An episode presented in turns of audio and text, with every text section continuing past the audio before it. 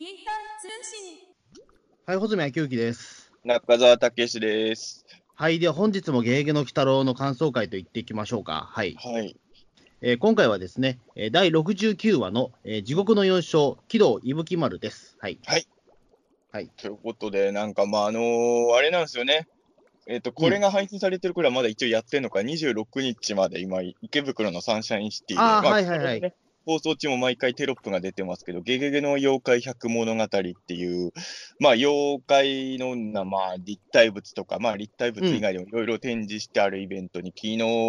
まあ、穂積君と、まあ、あと2人ほど、4人で行ってて、そうですね、はい。まあ、その翌日という感じなんで、まあ、なんというか、穂積君と喋るのも昨日ぶりだし、う んそうですね。昨日も妖怪、まあ、その前はウルトラマンフェスティバルも行ってたんですけど、まあ、なんとなく穂積、穂積昭之という男と妖怪の話をするというので、なんか、うん、なんなんだろうな、この2日間はという感じはいやいや、まあまあまあ、でもまあ、ね。まあでも、あの、池袋ね、ゲゲゲの、まあ、その、なんだろう、ゲゲゲの妖怪展でいいんでしたっけ、あれはうん、タイトル。ゲゲゲの妖怪百物語っていうのが、うん、ゲゲゲの妖怪百物語は、でも、まあ、鬼太郎の展示ではないんですよね、あれね。まあ、きこう、鬼太郎の展示の定義がわかんないですけど、いや、妖怪、いや、だからね、あの、ここでよく穂積君と、あの、あの、妖怪館とか鬼太郎館になる理由だと思うんですけど、そもそも水木しげるの描いた妖怪たちを紹介するときのナビゲーターというか、それの象徴がもう鬼太郎なんじゃないですかね。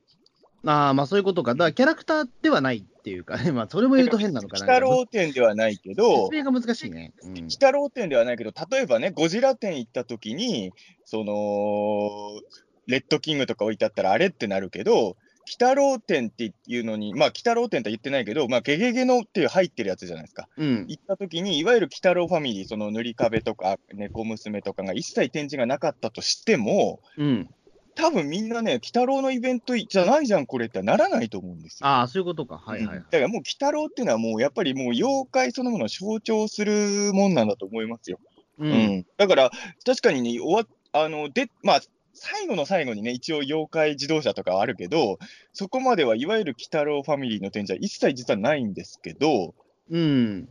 あの、鬼太郎のイベントって言われたら、鬼太郎のイベント行ったような気もするし、まあそうですね。まあ妖怪のイベントだって言われたら、まあ妖怪のイベントだよね、みたいな。うん。まあ、鬼太郎関係がないわけではないんだけども、まあ、ね、うん。まあ、あのナビゲーターがね、目玉親父とかなんで、その時点でよ鬼太郎の関係はめっちゃあるんですけど、えーえ、目玉の親父ってことでいいんですかね？ずっとナレーションは響いてたけど、野沢雅子さんの声が。だって入り口で目玉親父にあったやんか。あれ、野沢さんの声でしたっけ？そういや、その前にまず目玉親父がいて、その後に、あのーなんていうの、妖怪の音を伝えるところで、目玉親父の声で案内あったじゃないですか。ああ、うん、ど、どっちかなと思ったんですよね？鬼太郎側の声なのか、目玉親父側の声なのかで。いや、まあ、あれは、まあ、目玉親父だと思いますよ。まあまあ、うんそうなんだろうなと思ったけど。が完全親父さんの方だったんで、鬼太郎と目玉親父さんって声同じとはいえ、あの、口調違うんで、全然。うん、どどっちかなと一瞬ちょっと思ってしまったところもあって、ええ完全に、あの、いや、楽しいイベントだったんですいや、けどね。ええ。あのただ、あのーこれはやっぱね、僕が一個思ったのはね、あのい移動行してたあの4人で行って、3人全員が怒ってたんですけど、最後の最後に穂積君とは一緒に行くべきじゃなかったなってみんな、ね、4人で行って3人が思いましたけどね、そう。えあれは本当にひどかったですよ、何があったんでしたっけ？いや、もうあれは本当にね、あのー地獄の4章と一緒に穂積君も地獄に連れて行かれますよ、あんなことしてたら、本当に。いや、村一個焼くぐらいの、まあ国、村じゃなくて国なのかね、伊吹丸は。だから国焼くぐらいのやっぱ大逆があったわけです大。逆の、大逆の穂積でしたよ、本当にもう。僕大が逆のことみ、そこに、あの、本当に最後の最後まで、この4人でゲゲゲゲゲの妖怪百物語、はい、これって楽しかったなって、4人思ってたんですよ。ええもうはしゃいでたじゃないですか、僕らもめっちゃはしゃいでましたね。えもうめっちゃ写真も撮ったし、えええ僕の一番好きな妖怪であるかもしれない、あヌッペホフとかもいて、もうヌッペホフとカサバ系はもう僕何枚一緒に写真撮ったかわかんないしねヌ。ッペホフの確かに造形物は珍しいんですよね、多分ね、あれね。あと、つらら女の着ぐるみに会えたのは本当に最後の最後にね、そうそう、あの、なんか雪国の妖怪っていうのがね、最後のコーナーにあって、まあ、それまではなんか、裏歩くぬらりひょんみたいなもの会えたんですけど。何度も会ってたんだけどね。そうそうそう。ね、ここに来て、まあ、まさかね、あの、最後の最後になんかね、新キャラが出てくるわね、着ぐるみキャラクターがね。なかなかつらら女の着ぐるみに会えないからさ、どういうチョイスだったのかな、あれは。感動したんですけど、うん。いや、だから、まあ、あの、まあ、本当に良かったんですよ。本当にイベントが楽しかったし、メンバー的にも割といいメンバーだったと思うんですよ。4人全員本当楽しかった、楽しんでたと思うし、あのー変なね、嫌な感じのその空気の読み合いもなく、多分いい感じの、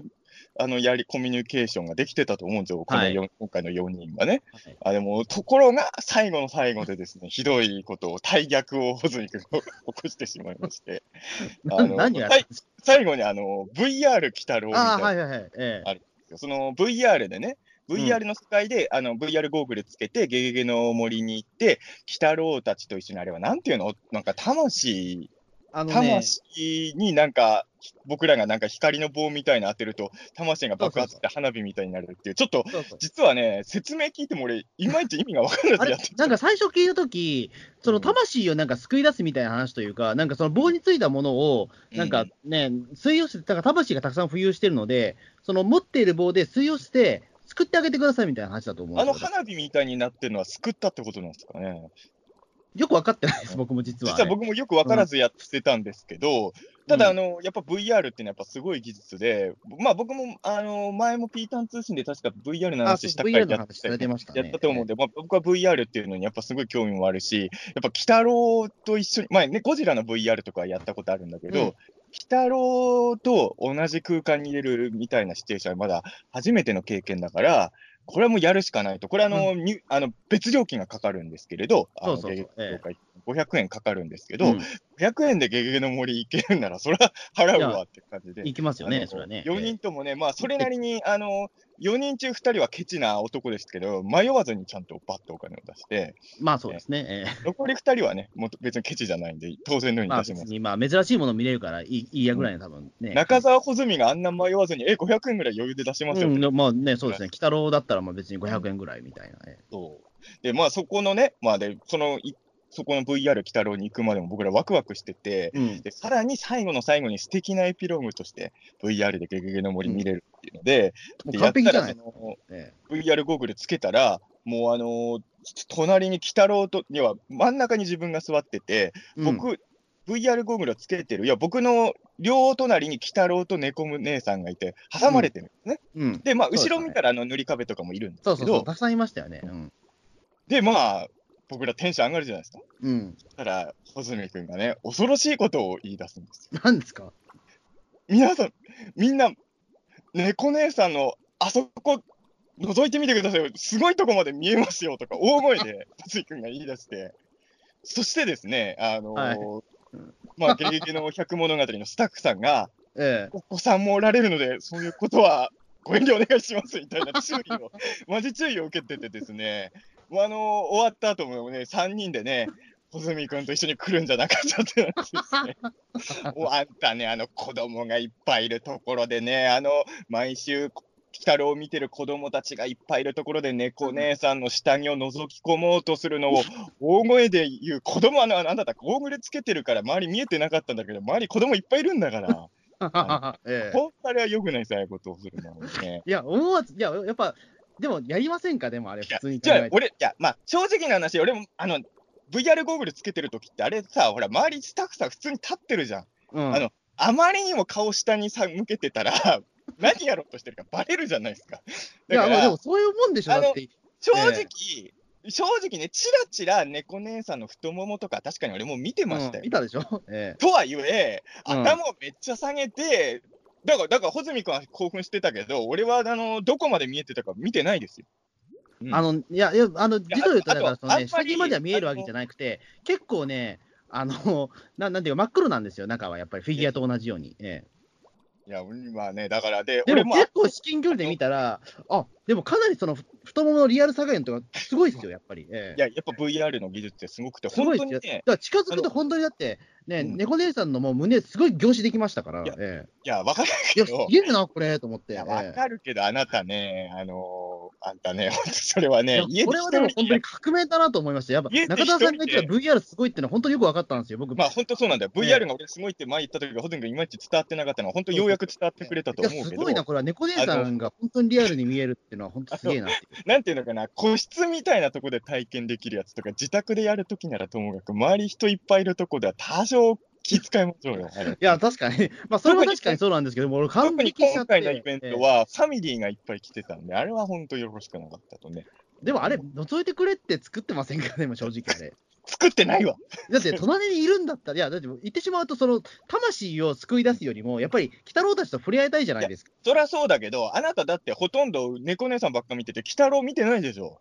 見てないです。はい。ほら、もう、もうず最悪ですよっと右手側しか見てなかったです。ええ俺は鬼太郎も見たし、塗り壁も見てたもん、ちゃんと。いや、ちゃんと魂救いましょうよっていうね、そもそも。いやまあええ正直、魂救うことは俺も確かにあんま興味なかったのよ。いや、僕はもう、猫姉さんもちょっと、って思って、えせっかくだから、鬼太郎たちが横にいる感覚を味わいたい、後ろに塗り壁がいるっていう感覚を味わいたかっただけなんですけど、まあまあ、そんなこともあってね、あのなんだよ、穂積君、まあ残念ながらね、穂積君、あの大役の4勝に選ばれるほどの、あの悪行的にはね、大役の4勝に並ぶんですいや、けど、もうちょっと男の差がでしょうがないじゃないですか。強さが足りないんでね、穂積君はね大役の4勝には死後もなれないと思いますけれど、いや、そんな大した罪ではないじゃないですか。思い、いや、思い罪ですよ。思いつきかもしれい。ないけど、確かに。ええ大役の優勝ほどではないでしょうよ。よく言うけどね、僕らオタクはね、あのあんまり鬼太郎はそういうイベントないからあんまり言われないけど、ほら、あのヒーローショーとか行った時に、あの子供のお客さんの邪魔になるようなことを絶対しちゃおしちゃいけないって、大きいお友達とか、気をつけなきゃいけないっていうのは、もうオタクの中でよく言われてることじゃないですか。はい。やっぱりあの僕らは子供も好きなものにはまることが多い大人として、やっぱええ。周りに子供がいるときは多少意識しなきゃダメですよ。えーあまあ、たちょっと我慢しないといけなかった。ですよよく言うのが、その子供がいないとこだったら赤信号でも車通ってなかったらパーって行ってもいいけど、子供がいるときはやっぱ信号守るみたいなのと一緒でね、あのーやっぱ穂積君のその下心とか、その可愛い女の子がいたらもう性欲を我慢できない気持ちはもうよう知ってるけど、子供がいるとこではちょっと我慢するっていうのはやっぱね、理性は大事だとねい。や、ちょっと VR あまりにも素晴らしすぎてね、ええやっぱあの自分が見えなくなっちゃうんですよね、ああいう時やっぱり。でもあの、じ違う違う次元に行くとね、やっぱり自分が見えなくなるっていうのは、やっぱその通りだなと思って、VR やっぱすごいなっていうねそう。だからあの、本当僕はね、いつもね、穂積君がピンと来てない時もあるけど、ちゃんと本当のこと言ってるんですよ、本当にい。や、そうですね、だから、ええ いやだから本当にもうリアルでしたねだからうんもうしばらくだからちょっとニコ娘見ると、本当にね、胸がもうドキドキするんですよね。ええまあでも、あのーあの、いろいろ今後はね、VR とか使って、そういうなんかいろいろやってほしいですよね。それはちょっと思いました。あのそうですね、ぜひちょっと次は立ち姿を猫姉さん出してほしいんですよね。次はあの、こうやってるとやっぱりちゃんと見えないからさ。ラあの、ええ穂積君みたいなやつがど、まあ、世の中にいっぱいいるんで、次は女性キャラなしの VR を作ってもいいんですよね。いやそしたら、女性キャラ出すと、穂積君みたいなやつが来て、めんどくさいことになるから、もうオール男妖怪とかばっかのやつで VR を次は作ってもらえーってね。それちょっとな、やっぱり一人は欲しいですよ。ええいらない。一人作ったら、穂積君、あんたそこしか見ないから。いや、見ないですね。はい。本当にね、あれは恥ずかしかったですね。えー まあ今そうかもしれないですね。えいや、そんな感じで今回、あの、大役の4勝のね、あれですよ、でえも、前置きが早くなりました。ええ3体目ですよ。うん。もう、もう早くもね。はい。うんだから、まあ、多分ね、これ多分見てる人のほとんどが思ってることだと思うんですけど、まあ、要は、あの、今回のラストで、つまり残り最後のね、あの、キュービの狐だけじゃないですか、はい太陽ので、それが、ねまあ、そのね、軌道州の村、砂糖を焼いたやつってことになってるじゃないですか、今回の終わりか終わらせ方だと一応ね。うんまあ一応そうですね、まあ、の結局、消去法で言ったら、まあ、残るはね、賜物前しかいないわけですから、でもしかいないわけですからね。まあ、100%とは言わないけど、絶対違うよね。まあ多分もう一つ誰かいると思うんですよね、正直。あのー えうん、とは思う、正直、あの今回の終わりのさ、そのということは、あの残り1体のキュービの狐、賜物前が、まあ、その、まあね村を焼いたんじゃねえかみたいなね、みたいな風に終わらしてるけど、まあ、まあ、見てる人の大半は、そうじゃないよねって思ったよね、きっとね、あれはね。うん、まあ、正直だからね、まあ、軌道が焼いたぐらいはちょっとね、おなんだろう、その終盤あたりまでちょっと思ってましたけどね、結あ、構。本当？あ、それは俺全然思わなかったけど。まあ、だって、うんまあ、その国国を焼いたっていうことはずっと言ってたけど、まあまあ、だったらその中に村入ってる可能性全然あるよなと思って。でも3人目がさ、イスルギの敵だったらさ、4体目とかやりようがなくならないですか？いや、でもこれはいわゆる、ほら、あのイスルギレイって言ってしまうと、まあ、解決ズバットみたいな感じじゃないですか。いや、それをたと話は全然意味がわかんないいや、ほら、解決ズバットって、あの、一応、だから、その、相手役、その、何か、えっ、と、飛鳥五郎を殺した、その、ああだ討ちの、実はその上にもう一人、ボスがいたっていうああ、そういう意味だねだからそういう。こと、そういうこと。ええうんで実はだから、その、えっ、と、いや、じだから、伊吹は、その、軌道は、だから最後の最後で、いや、実は、あの、卵の前からに燃やせって言われたみたいなことを言って、それでみたいなことか。なるほどね。要はその3人目と4人目はどっちも関わってるみたいなパターンがあると思うええそういうパターンかなと私思ってますね。まあそうなんですよね。だからあのーいや、本当にね、なんていうんですかね。要は七子編の時と比べると、大逆の四章編って普通に考えると終わりが見えやすいじゃないですか。うん。まあ4体敵がいるっていうのが分かっていくから、まあその大逆の四章編がどんくらいのスパンで考えられてるか分かんないけど、あっさり4体倒したら終わ、はい、終わりっていう話だとしたら、まあ、ちょっとテンポが早いわけですよね。まあ、そうですね、うんここのところ、まあ、1話、まあ、いね、1話でね、まあ、その4勝や、1勝やられてるわけですからね。だからそう考えると、まああのーまあおそらく次の1体を倒して終わりみたいなシンプルな構造ではないんだろうなっていうふうには一応思いましたけど、まあ、ただしかもだって今、イスルギレイはね、1体持ってますからね。それを奪うのがまた大変でしょうからね。うん。今回一応そこら辺のその、まあ復習というか、あの、復習ってこの話の中で言うとややこしいな。あのーまあその辺の振り返おさらいをね、あの、ええとして、イスルギが魂1個持ってるっていうのをわざわざ今だにセリフで言わしてるのは、まあその辺が今後の大役の予選の終盤に関わってくる一つのテーマだっていうことを、まあ、おさらいとして今出してるってことですよね。うん。まあでも、その、とりあえず、あの、前回のピーター通信でも話したんですけど、おそらく大逆の4勝編3人目も、まあ1話完結、1話で倒されちゃうのかなって話はしてたじゃないですか。うん。まあそういう意味で言うと、まあその通りで、まあそれは今までの大逆の4勝、まあヌエは一応2話使ったっちゃ2話使ったとは言えなくもないんですけどまあ、実際、まあ、そう、うんまあ、凝縮すると、まあ、1話だなっていうかね。うんうんまあ、あのそう、だけど、伊吹丸は確かに、その、大逆の4勝で選ばれててもおかしくないというか、強者感はすごい出てるとは、うん。正直言うと、あの、話としてはね、まあ、僕の好みで言うと、あの、例えば黒坊主と今回の伊吹丸の話、どっちの方が好きなんだろうって考えると、1話完結の話としては黒坊主の会話が好みかもしれないんですけど、うん。あ地獄の4章編のワンエピソードとしてだったら今回のが好きかもみたいな、ちょっと、うん、僕はなんかそういう感じにはなったというか、あのー一応だからこの今回の話2回見たんですけど、まあでもかなりあれですよね、まあ無駄がない話だなというか、あのーうん。すごくだからね、あの結構その軌道の、うん、うんえっとバックボーンとかって、まあ、かなり言ってしまうと、ちょっと複雑な感じはあるじゃないですか。まあ軌道自体もなんかすごくネーム数が多い、ね、セリフなんですけども、うん。だからまあそういうところで、あの結構これってね、さらにそこからマナーの関係性とかもちょっとね、いろいろ含まれていくってなると、結構要素が多い話だとは思うんですけども、それでもね、あのすっきり見てたっていうのはすごいなというかね。うんまあ、要素が多いのはね、確かにロッキー来たるはそういうエピソード多いは多いんだけど、本当にまあ、今回もやらなきゃいけないこと多くて、そういう意味で言うと、まあうんさっき言ったた、あの、地獄の4章編としてはこの話のが好きかなと思ったのは、要はその、連続ものじゃないですか、地獄の4章編。要は連続もののエピソードの面白さっていうのは、1話完結エピソードと違って、その今後の展開をいろいろ想像できるポイントが、どんくらい散りばめられてるかっていうのも、ポイントとして加算されると思うんですよ。そういう意味で言うと、僕はこの回見ると、あの今後の地獄の4章編の妄想がいろいろ膨らむし、こういこれはこういうふうにも話がいくのかなとか、そういうことをいろいろ考えるワクワク感みたいのがすごいある回だなと思ったので、まあだから僕は地獄の4章編のエピソードとしては、この回はすごい、うん、お気に入りかなっていうふうに思って。あの、うん1話完結だと、例えばね、あの、マナとイスルギが今回初接触するみたいのを前回の予告でも煽ってたわけじゃないですか。うん。その割には、そんなにそこは、今回、本当、顔合わせしただけじゃないですか。うんまあそうですね、ちょっとだけ警告入れたぐらいかな。ええだから、あの正直予告で見たら、マナとイスルギがもっと絡む話なのかなと俺は思ってたんだけど、そこはあくまでも今回は顔見せさせたよっていうところで、その要は今後に期待っていうふうにいろいろ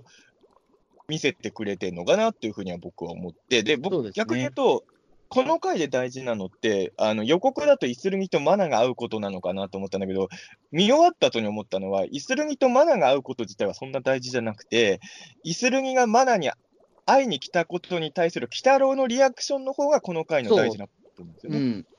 そうですね、だから、あのそこでやっぱり鬼太郎のかん、鬼太郎がまあそのイスルギに抱いてるね、その思いというのがね、改めてこれもおさらいですけども、うん。分かったっていうのはね、えいや、俺はでも、あのピーターン通信でも、まあ、イスルギの話題になるたびによく言いますけど、僕は結構気持ちとしてはイスルギ派なところが実はあるある人なので、えうん、あのいや、正直だから最初のさ、ゲゲゲハウスで喋ってる時もさ、鬼太郎と猫姉さんはイスルギに厳しすぎだろってやっぱ思うわけですよあ。そう、あ俺、あん俺はまそれ分かんないんだよな、あんまり俺。俺はね、本当思うのよね。あの、だって、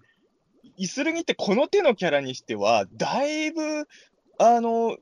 なんて言うんだろう、物分かりがいいですよね、公平というか、バランス感覚のあるキャラだと思いますよ。あの、普通この手の復讐に燃えてるキャラっていうのはもっと見境なく周り巻き込んじゃうし、復讐のためだったら、まあ言ってしまえば悪いことしてないやつとかも犠牲にしてもいいぐらいの考えとかになるキャラが多いじゃないですか。まあでも今回の軌道がそれでしたよね、本当にだから、あの関係ない人もやっぱり殺していたっていうね。うん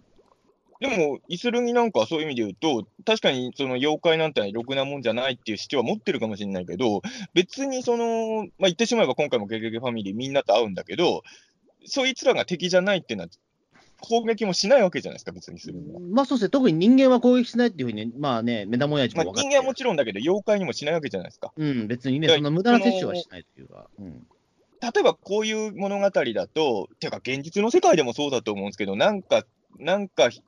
復讐したいとか、なんか憎む相手がいたら、そのものが所属してるものすべてを憎むみたいなやつは、これは漫画とかに限らず、現実にもいっぱいいると思うんですけど、イスルギは割とす、まあ、気持ちとしては憎まれ口叩くけど、実際に行動はそれはしないわけじゃないですか。うん。はっきり言って、すごい良識的なキャラだと俺は思うんですよ、イスルギは。ななんでそんなに鬼太郎がきつく言うのかなっていうのは、俺はその黒坊主の回あたり見たときに、黒坊主の回で鬼太郎がイスルギのこと嫌い、お前みたいな人は嫌いなんだって言ったときに、なんでって僕は正直思ったりやややっぱ無地なを目の前で殺されてるからじゃないですか。無事なにそんな鬼太郎思い出ないでしょ、絶対。いや、でもやっぱりあれは結構ショッキングというか、やっぱりあれは言ってしまうと、まあその能力を得るための無益な殺生っていうふうに鬼太郎が取ってたからじゃないですか。で、も、むあのイスルギは別に能力あるからって、例えば塗り壁のの、今回だって塗り壁大活躍してるわけじゃないですか。あの力欲い。しいなとはでも思わないわけじゃないですか、イスルギは。それは塗り壁が悪いことしてないからですよ。いや、あの時はだから繊維喪失してるから、ちょっとあれだったかもしれいや、ないけど。そういうことじゃないんですよ。でもも、でもまあ、そういうことも全然あり得るというか、ただ単にだから、そのね、自分、まあ、ある程度そういった残虐性も多少持ってるキャラクターであることは、まあ、その無地難の事件でやっぱり分かってるから、じゃないの俺は正直ね、その、まあ、鬼太郎をずっと見てると、うん、その、他のキャラクターへの、このくらいのことをやったら、このくらい鬼太郎は怒るみたいのを、まあ、一年ちょい追っかけてきてる身としては、うん。イスラエルに対してはどうも過剰だなと俺は正直思っていたのですが、あのーそのゲゲゲハウスのやり取りを見てるときは、まあだから今までと同じ感想を持ったんですけど、その後のマナと猫姉さんの会話を聞いたら、多分俺みたいに違和感抱く人が出ることはもうスタッフさんも狙い通りだと思うんですよ。うん。あの、穂積君みたいに疑問に思わない方がね、スタッフさんの狙いから外れてるんだと思うんですよ、そういう意味で言うと。い多や、分まあ、やっぱなんていうか、まあね北。うんイスルに対してあんなに向きになってるのは、違和感を感じるんですよ、やっぱ猫姉さんも。うん。で俺もやっぱりそういう意味で言うと、まあ、猫姉さんも、猫姉さんもイスルギに厳しいんだけど、まあ、その、鬼太郎があんだけイスルギにね、なんかなってるっていうのは、やっぱり、まあ、今後そこは描かれるポイントだと思うんですけど、ただ、おそらくこの回を見ても思うのは、まあ、イスルギが死んだりしない限りは、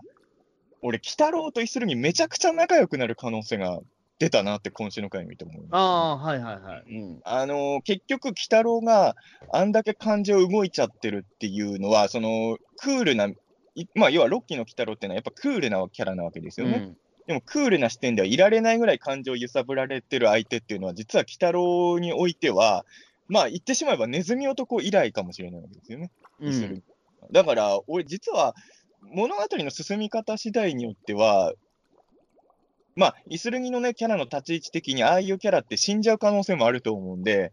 生き残ればっていう話だと思うんですけど、実は割と一緒にラーメン食ったりするオチもあるんじゃないかなっていう。だって言ってしまうと、前回の、だって、その前回というか、あの黒坊使いでも、まあ、あの、西部の欧州とかはやっぱり、あるね、ちょっとネズミ男とのやっぱり関係性っぽかったじゃないですか、やっぱりその、うん、言いたいことがお互い分かってるからこそ、その、止まらないみたいなこととかね。うん、うんある程度、だから2人の考え方って、まあ、似てはいないんだけどお、お互いが分かってると思うんですよね。うん、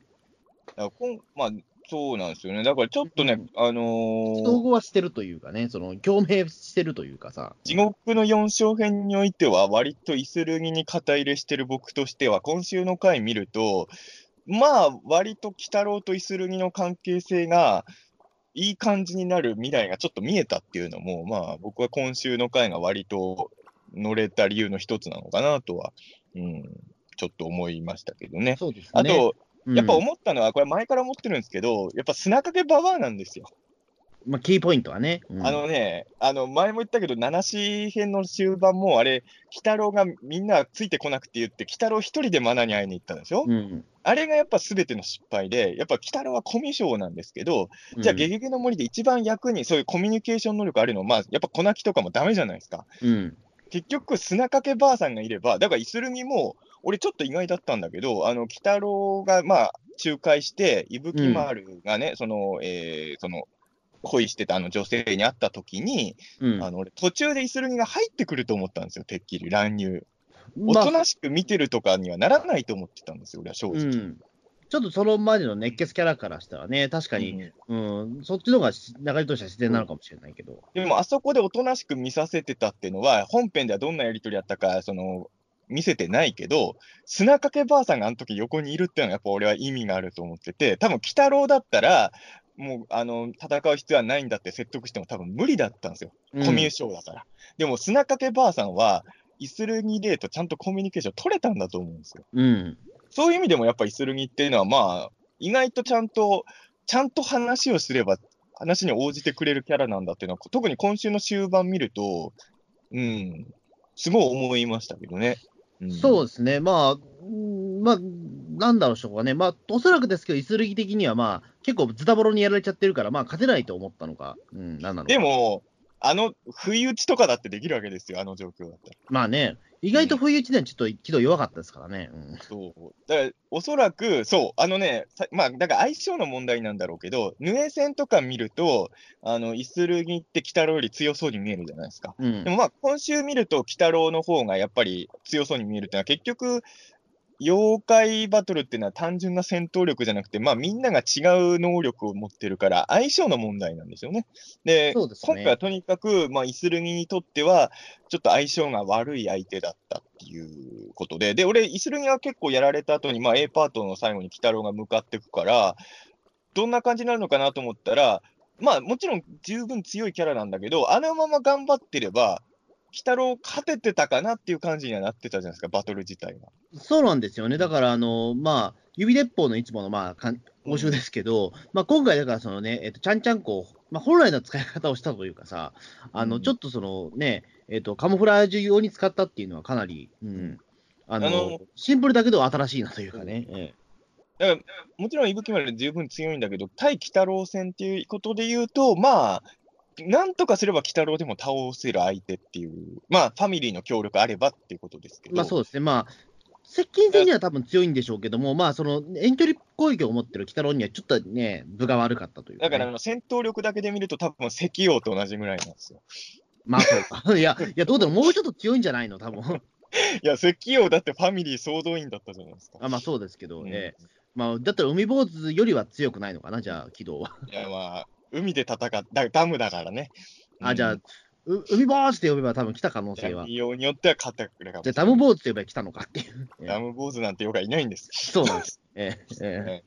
まあでも本当に、そうですね。まああの、そういう意味で言うと、あの、前回心配してた、その大逆の4勝が1話でやられちゃうから、あんまりその強者感が出ないのは嫌だなっていう心配は、まあ、あの大丈夫だったというか、このクラスのやつが大逆の4勝にいるっていうのは、まあ、大逆の4勝の格落ちみたいにはならない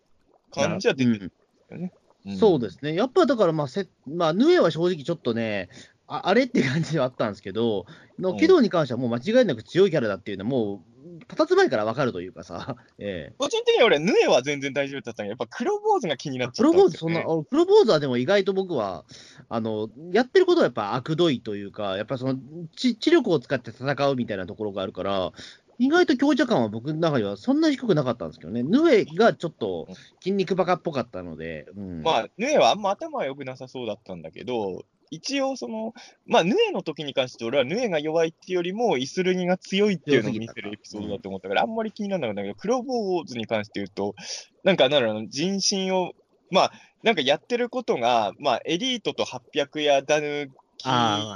と比べたときに、格上かっていうと、そんなき、だからエリートの方がやっぱ大逆の4勝感あるかなとか思ったりとか、うん、そういうのがあったんで、ちょっとあの話としては黒坊主の話すごい好きなんだけど、ちょっと大逆の4勝って、あれ、意外と雑穀ねえか？みたいな 感じが僕はしてたんですけど、その辺はちょっと今回は、あ、やっぱり大学の者は強いぞっていうのをね、見せつけてくれた感が。ね。確かにだから、その、うん、言ってしまえば、そのね、えっ、ー、と、まあ、イスルギレーの使ってる術の、まあ、そのね、うん、えっ、ー、と、もう大元になってるのがこれだっていう形になってるから、まあ、そこはね。うん、黒坊主相手は分かんないけど、ヌエは倒せるんですよ、伊吹丸はきっと簡単に。だヌエはだって、いきなりそのイスルギレーがヌエハンドを使った時もう瞬殺でしたから、あれ。だから、軌道のね、やり方を元にヌエを倒してるわけですから、軌道集の人たちは。うん、黒坊主の方もあの、あの絵がね、あそこが本体っていうのを軌道が知ってれば、まあ多分瞬殺できるんですかね。まあそうですね、だから水に弱いっていう情報はね、一応得ていたわけですからね。えー、だからそこで本体が絵っていうのに軌道が気づくかどうかですけどね。うん、そこはやっぱりね、まあ、文献の読み込みが足りなかったっていうね。この辺がだから相性バトルだから、まあ、クロモーズと軌道が戦ったら意外と名勝負が生まれる可能性は確かにあるのかも。うん。かなと思うんですけど、まあ、まあそういう意味で言うと、で、しかも最後の方も僕は結構意外だったんですけど、最終的にはもう満足したから、自まあ自主じゃないけど、ね、見てるんだろう、閻魔大王、連れてけみたいになるじゃないですか。うん、あのふ、ああいう感じで落ち着くとも思わなかったし、まあ、あと、さっきも言ったけど、さっきも言ったというか、あの、やっぱりイスルギは、割と、うん、いいキャラだなと思ったのは、あの終盤において、まあ、確かに敵じゃないんだけど、まあ、人に害をなしてるわけじゃないですか、伊吹丸は。うん。だから、俺の力になれってやってもいいと思うんですよ。割と復讐期的なキャラっていうのは、そういうキャラが多いイメージが俺はあるから、愛するぎって大人だなと思って、うん、どうなんですかね、だからあそこで例えば、そのね、えっ、ー、と、伊吹丸の能力を例えば持つために殺そうとしたら、多分今でも待て待てって言うでしょ、絶対それは。いや、言うけど、言うけど、あ、閻魔大王。なんだってなるなるじゃないですか。これでもイスルギは閻魔大王とだって戦う気あるでしょ、そんなもん。いや、でも勝てないって分かってるからじゃないですか、そこでも、本当に閻魔大王にの力でどうにかされるって思ってんなら、ヌエのの魂だって奪えないわけですから、イスルギは。うん。だから別に、あの、これから、だから、それは自白する前があったじゃないですか。うん、要は、どちらに、どちらでもいいから私を撃ちなさいみたいなこと言ったじゃないええ、あの時に、あの、イスルギが奪わなかったのは、この手の復讐期キャラにしては、だいぶ冷静だなと俺は思いましたよ。まあそうですね、確かに、まあ、よし、俺が俺がっていうやつじゃないですか、ね、そうそう、うん、割とイスルギの方がイレギュラーだと思うんですよ、この手の復讐期キャラで。は。だから僕の中のね、イスルギ株の上昇が止まらないですよ。あれ、どっちでしたっけ？あれなんか国を燃やしたのがどっちかっていうのは、その後でしたっけ？どどういうこと？あの自分の村を燃やしたってのはその後でしたっけ？あ、あのー、だからいぶ、それはもその前に言ってますよ。あ、そうか、そう、うん、じゃあもうその時点で興味がなかったのかな、うん、ただ単に。でも別にイスルギはだってヌエとかは敵じゃないって分かってたって倒してるし、うん、能力を欲しいというキャラなんだから、要はあそこで伊吹が、あの、あ、伊吹丸をイスルギがね、やらなかったっていうのは、砂掛ババアの説得の仕方もあったんだろうけど、あまあね。うん、あのイスルギ自体が伊吹丸の願いを叶えるっていうことにあん、本人は認めないだろうけど、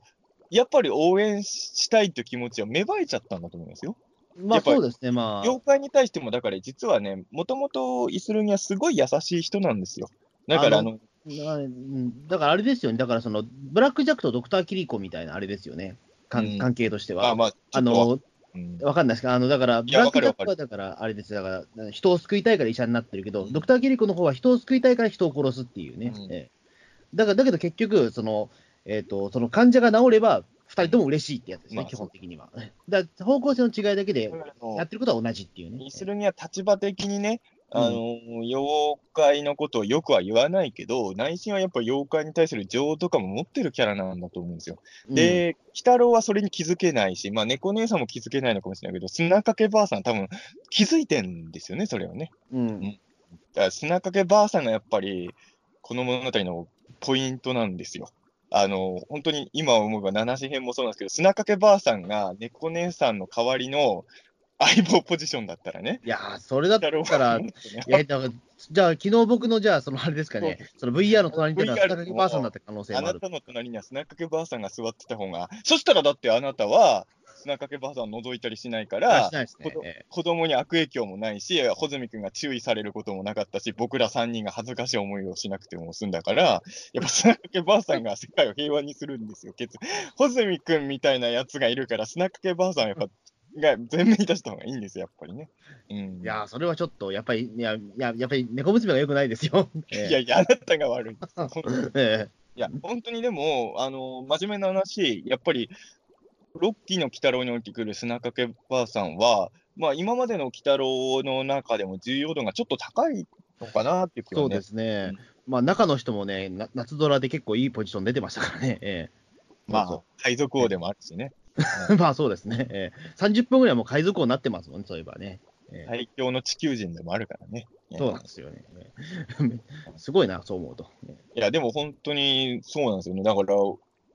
子供はどう思ってんのかな、イスルギとか。俺は本当に全然イスルギ悪いやつに見えないんだけど、子供はやっぱり鬼太郎のライバルだから、ちょっと憎たらしいとか思ったりもするのかな。うん、いや、まあそうなんじゃないですかね。だって、まあ言ってしまうと、イスルギレも、ちょっとやっぱね、大逆の4勝絡む話が出てきてこないから、やっぱりその情報不足がそもそもあるじゃないですか、やっぱり。えー、まあ、ラセーヌ、ね、結構不足はしてるから。うん、一応、ラセーヌ会も出てます。あ、ラセーヌ会出てるけど、まあ、うん。俺、でもそこはね、うん、今後のイスルミに関わってくると思うんですよ。あの、ラセーヌに手出してるじゃないですか、イスルミが。うん。おそらくですよ。あの今後、まあ、完全復活するかどうかわかんないけど、ベアードも絡めた西洋妖怪の襲来みたいなのが、おそらくあると思うんですよ。うん、もうすっかりちょっと忘れてましたけどね。おそらく大逆の4勝、4体目を倒す前が、にあると思うんですよ、西洋妖怪の話が、僕の予想では。うん。うん、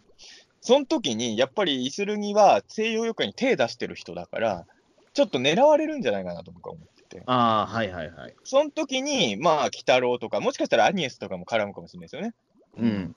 その辺が、その、どう絡むかっていうのが、意外大逆の4勝編の前に大きいイベントとしてあるんじゃないかなっていう妄想はちょっとしちゃいますけどね。うん。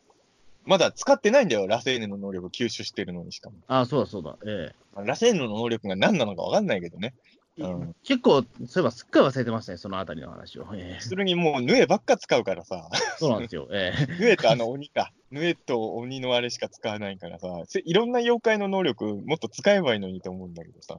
うん、ちょっと、それは思いますけど、ね、まあ、やっぱりだからあれなんですよ、ね。ビクトリーを見習ってほしいですよね。うん、うんまあ、やっぱり大役の4勝の一人だから、やっぱりヌエは一番その使い勝手がいいというか、やっぱ強力なんでしょうね、本当は。まあ、そうなんだろうね。だからあの、ちょっとね、確かにあのテレビで見てるイメージだと、ヌエの強さがそんなに伝わってないかもしれないけど、やっぱり強いんだと思いますよ、ヌエは。そうですね、だからまあレアポケモン1体いるみたいな感じなんですよね。うん、だからイスルギ的には使いやすいやつなんだろうけどね。うん、でも本当に目的を達成するためだけの、だったら手段選ばないキャラだったら、やっぱ伊吹丸も魂も吸収しちゃうのが普通だと思うんですよ。だってあんなに強いんだから。てか自分より強かったわけじゃないですか、伊吹、うん、それを奪わないっていうのは、やっぱ相当、イスルギはもう大人ですよ。まあやっぱでも、あそこで、じゃあ俺が俺がっていうのは、やっぱりなかなかね。えー、いや、でも、わだいそっちの方が多いでしょいや、多分そうだと思うんですよ。でもまあ、うん、だからそこは、あの、鬼太郎のスタッフさんが、イスルギをこんなに良識的なキャラにしてるのは、なんか狙いもあんのかなって気はするんですけどね。その辺が多分、鬼太郎とイスルギが、だからさっき言った、要はネズミ男もそうなんだけど、なんでこいつと仲いいんだよみたいなやつだけど、何かが鬼太郎とつながるっていう描き方なわけじゃないですか。うんそういう意味で言うと、イスルギと鬼太郎も本来なら絶対合わなそうなキャラなんだけど、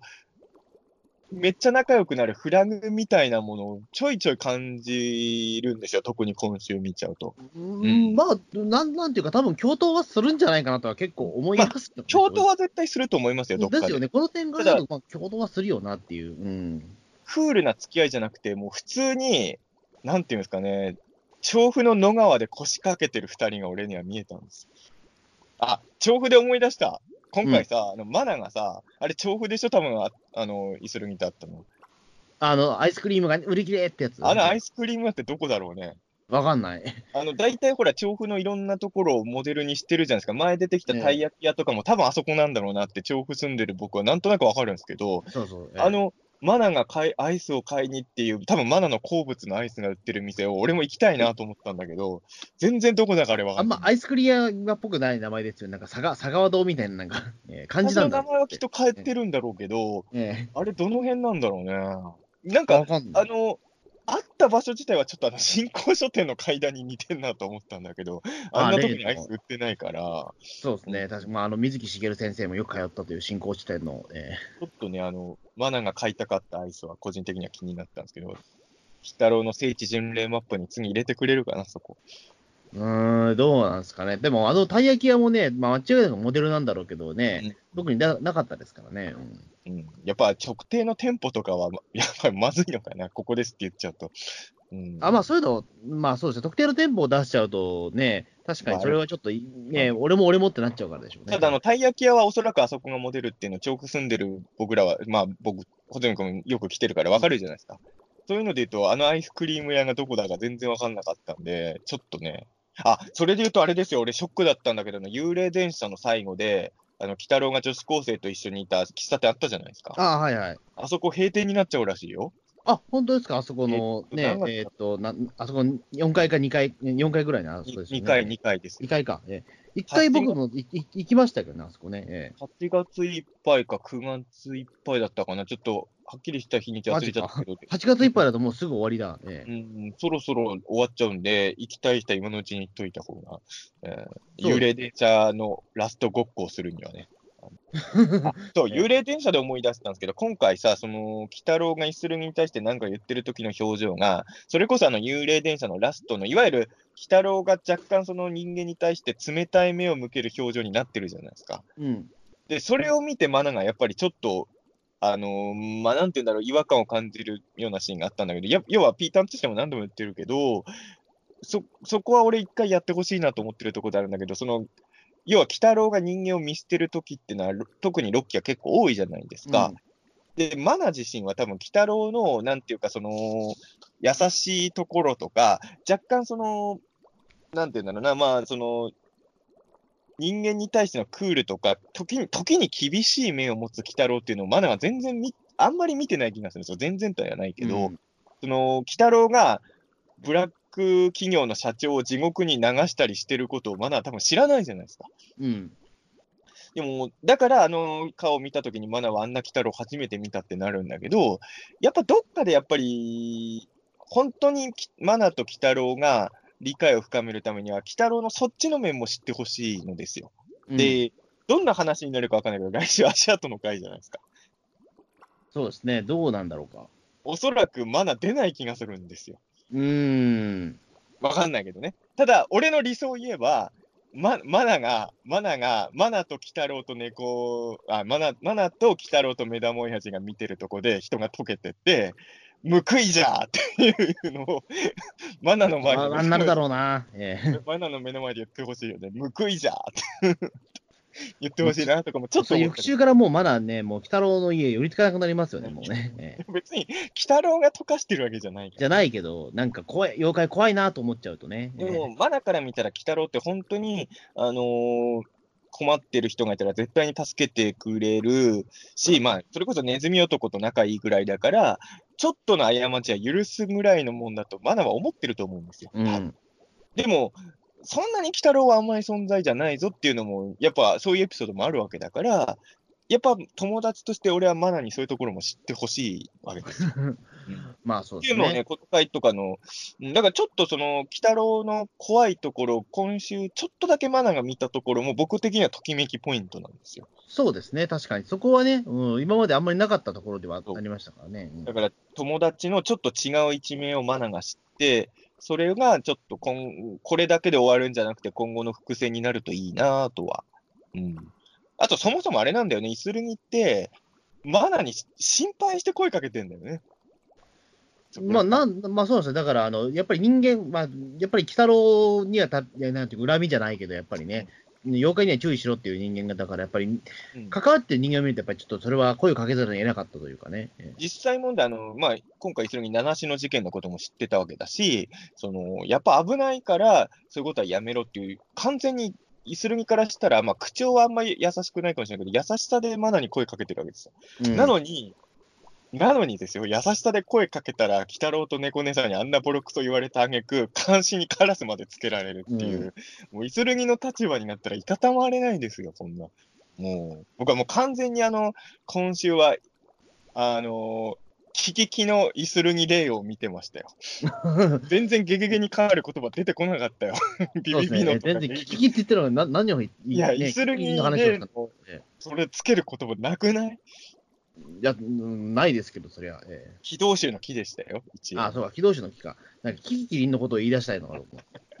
何も出てこなかったんで。えー、今週は僕はあの、イスルギレイ視点で物語見てたから、あのー、エンディングもあの、イスルギレイのテーマがかかってましたから、僕の中ではね。ななんだそれは。えー、ガキグゲゲゲゲじゃないんですよ。ね、あ、そうですかね。愛のイスルギみたいな歌が僕の中では。そうですか。ええー、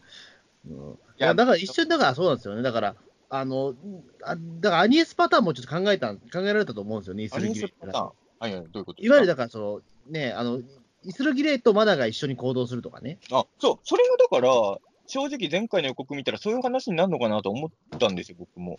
下手すると、だからアニエスみたいにその家に転がり込んじゃうみたいなね、ああいうこともすらありえるんじゃねえかただ、それはやっぱ男だからね、イスルね。ええさすがにマナも、まだ、犬山家も、ね、イスルギが何歳ぐらいかいまいちわかんないんだけど、若い男を止めたら、さすがに怒られるでしょ。まあそうですね。何拾ってきてんだってことになりますよね。なんかこれはあの、あだから今こそ彼の出番なわけですよ。あの、男性人間レギュラーキャラクター。ああ、はいはいはい。そうそうそう。相馬くんとかね。相馬くんとかの家にイスルギが居候すればいいんです。ああ。そしたら、相馬の出番も増えるし、メインの登場人物としての面目も立つじゃないですか。そうなんですよ。で、多分だけど、イスルギはゆうたくんとかの前だとめっちゃ優しいお兄ちゃんになると思いますよ。うん。うん。だから、そうだな。今のところイスルギレに、その、うん、今の一人しかいないから、その、あのポジションがね、ちょっと理解者を一人ね、中田さんみたいな人を一人近くに置いたら多分、あの、イスルギレーの考え方もっとストレートに視聴者にも伝わると思うんですよね。やっぱり、相馬の家に同居させれば、うん、相馬のちょっとモブキャラすぎ問題も解決するから、それが一番いい案じゃないですか、本当に。そうですね、確かに。だ今もだ相馬は、何度も言ってますけど、はい、主な登場人物のページに載ってるんだから。もう、もうそのいじりはもうやめま、やめてあげましょうよ、もう。違ういや、でも、これはやっぱり絶対解決しなきゃいけない問題ですよ、本当うん、そうですね。まあ、そ、そしたら、だからあれだったかもしれないですね。まあ、その、もう、だそ相馬の家に早くね、来てたらさ、あの、その、なんだっけ、ブルブル会の時にさ、急にだからそのブルブルを待機、待機したらもイスルギレーだった可能性もありますから、ええ。だから、ちょっとね、まあ、そうね、イスルミの理解者は、でもまあそういう意味で言うと、男じゃないけど、あの、今回描かれてなかったけど、もしかしたら後に回想シーンで描かれるかもしれないけど、砂掛けばあさんがね、イスルミの理解者になる可能性は結構あんのかなって気はするんですよね。うん。あとは、意外とここに対しては目玉の親父さんが、例えば目玉の親父が、イスルミはその人には着替えは着替えないから大丈夫だと思うが、ノーって言ってるじゃないですか。うん。その辺だから、大人チームは結構冷静なんですよ、目玉の親父さんも含めて。うん、だから目玉の親父さんと砂掛けばあさんのその年長者まあ本当は粉木じじいもそこに入るべきなんですけど、まあ、まあ、あれはしょうがないですね。粉木は今回も粉木ひどかったよ。うん、ひどかった。えなんだっけ、もうなんかなん水着を着たお姉ちゃんとプール行きたいみたいなこと言ってましたよね。えうん、ただプール行きたいじゃないんですよ あのー、一旦もめもエロだけど、粉木もエロなんですよ。ううん。ん。ホズミと一緒ですよ。いやいやいや、そんな、ええ えどうせホズミ君はプール行って、周りにファミリーがいっぱいいても、水着のお姉ちゃん視線ずっと追っかけてるんですよ。あ、まあ、そりゃそうですよ、でも。いや、ええ今のご時世、本当それ捕まるからね。いや、うんずっと見てると。うんいや、もちろんそうだと思いますけど、えいや、でも本当に、そうなんですよ。その辺の年長者の妖怪さんたちがイスルギに優しい言葉を声かけてあげたりしたら、ちょっとぐっと、うーん、来るかなとか、僕えは。やっぱり理解者は一人ちょっと立ててほしいよねって思いますね。うんあアニエスとかが割と早く理解者得られただけに、ちょっとイスルギがなんかね、かわいそうだなって、やっぱどうしても思っちゃうのは正直、ううん。あるんですよね、僕は。うん。ね、確かに。鬼太郎の作中に僕がいたらね、理解者になるんですけどね。残念ながら。調布には住んでるんですけどね、僕ね。ねまあそうですね。全然マナーとかともあ会ったことないんでね。ええー VR グラスつけないと誰とも会えないんでね。えもうそうそれ誰も近寄らなくなるパターンですよね、あれつけてね、歩いて。いや、本当に VR はマナーもいなかったしね。えーそうなんですよね、えまあ本当にだから、あの、うん、まあでもそういう意味で言うと、今週はだからイスルギファンとしては、あの、地獄の4章編の中ではかなりあの今後の展開がちょっと希望を持てるような感じで僕は思いました。ただあの、さっきも言ったけど、キャラクター的にはなんか死んでもおかしくないキャラなんで、そこだけ心配では